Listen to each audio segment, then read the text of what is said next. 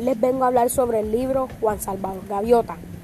Se trataba sobre una bonita gaviota que no tenía preocupaciones, solo quería volar, ser feliz y completamente libre. Quería aprender también a hacer muchas acrobacias, aunque esto se le complicaba un poco, ya que era una gaviota muy incomprendida por su familia, incluso hasta de su banda, ya que les daba algo de vergüenza estar con Juan Salvador, ya que era la única gaviota que se dedicaba a hacer acrobacias en el aire. A Juan Salvador Gaviota no le importaba lo que los demás decían, él solo quería cumplir sus sueños de volar, pero un día intentó hacer un gran truco aéreo y voló muy alto, pero al caer perdió un poco el control y cayó sobre el agua y perdió el conocimiento. Al recuperar su conciencia, decidió ser como las otras gaviotas, ya que él sabía que las gaviotas no volaban de noche y por eso tuvo este accidente pero tras su promesa regresó a casa. Luego al día siguiente lo llamaron para una reunión entre todas las gaviotas, en el cual lo llamaron a colocarse en el centro.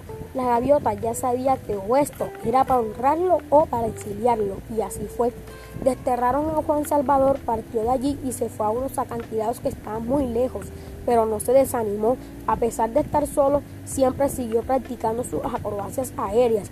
Pero luego un día vio a otras gaviotas acercarse y volaban muy alto.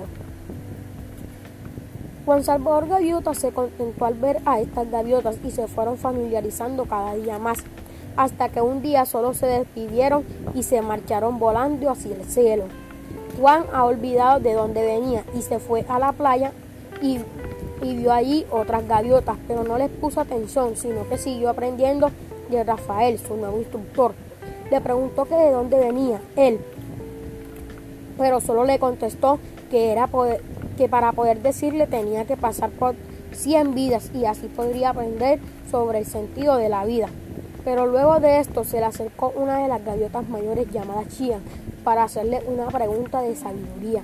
Le preguntó que si ese era el verdadero cielo y esto solo le respondió, dio perfecto, que era el cielo y se perdió y apareció lejos de donde estaba Juan.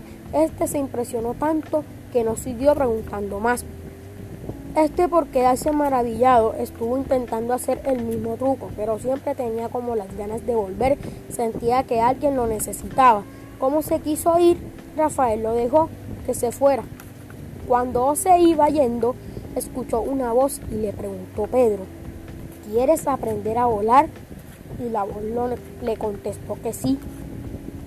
Pedro también era una gaviota exiliada de su manada Juan le enseñó a Pedro todo sobre volar y como las gaviotas deberían ser libres sin importar lo que digan, independiente de lo que te digan, y así fue dando lecciones a Pedro. Y mientras estaba allí, se fueron acercando otras gaviotas que estaban que también habían sido exiliadas y les, y les fue enseñando. Con sus aprendices, Juan Salvador Gaviota emprendió un viaje a Bandagay. Llegaron volando, haciendo acrobacias aéreas y impresionaron a todas las gaviotas de allí, pero el jefe de, estas gaviotas les dijo que el que se le acercara iba a ser exiliado también. Don Rense Lowell se les acerca y les dice que quisiera volar, pero no podía por su ala, que estaba herida y por eso no podía volar. Este libro nos deja una invitación a amar la libertad de criterios, la perseverancia, disfrute de la vida, vivir bajo nuestras propias expectativas, pensar siempre en la superación personal y ser persistentes.